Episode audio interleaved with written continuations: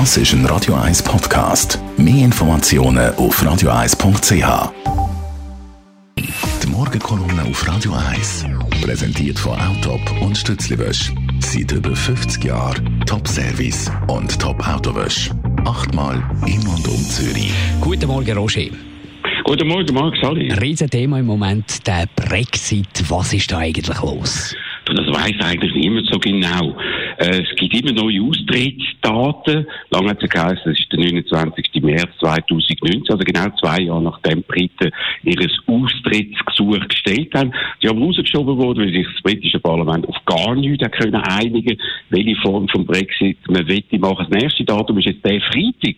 Vorher müssen wichtige Entscheidungen fallen. Also bei den Opern ist es anders. Dort heisst es ja, it's not over till the fat lady sings. Das heisst, wenn die dicke Frau auf die Bühne kommt und ihre Jahre dann weiss man, die Oper ist vorbei. Beim Brexit gibt's aber so etwas gar nicht. Und jetzt das Gespräch dann weiter, um das Schlimmste zu verhindern, nämlich ein No-Deal-Brexit, also ein äh, Weggang von den Briten aus Europa ohne vertragliche Lösung. In der Geschichte hat es ja sehr oft Katastrophen gegeben, wo man irgendwie reingerutscht ist, weil man Fehler gemacht hat, viele kleine Fehler, bis es dann spät war beste oder schlimmste Beispiel, muss man noch sagen, ist der Erste Weltkrieg, der genau so entstanden ist. Und man kann jetzt hoffen, dass man aus der Geschichte gelernt hat, wenn man am Abgrund steht, ist vieles möglich, auch Sachen, die man vorher für undenkbar gehalten hat.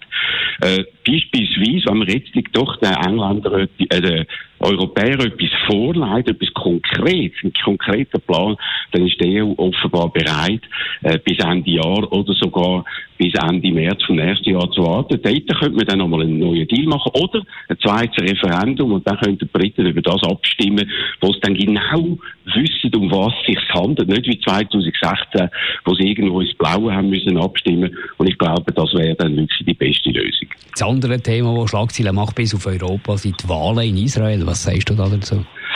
Ja, es wäre natürlich toll gewesen, eine neue Regierung nicht zum fünften Mal Netanyahu und seine Verbündeten aus dem religiös-orthodoxen rechten konservativen Lager für das Land ist das eben eine weitere Fahrt in die falsche Richtung, finde ich.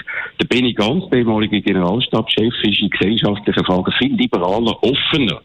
Nach der Auszählung von 97 Prozent der Stimmen hat er mit seiner neuen Partei auf Anhieb 35 Sitze im Parlament geholt, also gleich viel wie der Netanyahu mit seiner Likud-Partei.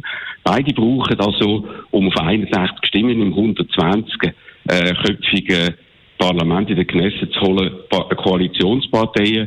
Und von denen gibt es eben im rechten Lager mehr als im linken.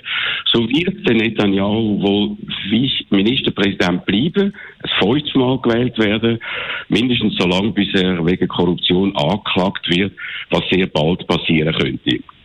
Das heißt, Israel verpasst ganz, ganz knapp leider die Chance auf einen politischen Neuanfang, was alle liberalen Israeli und liberale Israel-Freunde sehr bedauert. Die Morgenkolumne von Roger Schawinski, die gibt es zum Nachlesen auf radio1.ch.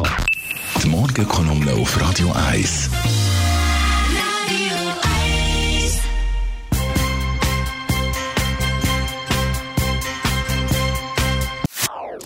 Das ist ein Radio 1 Podcast. Mehr Informationen auf radio1.ch.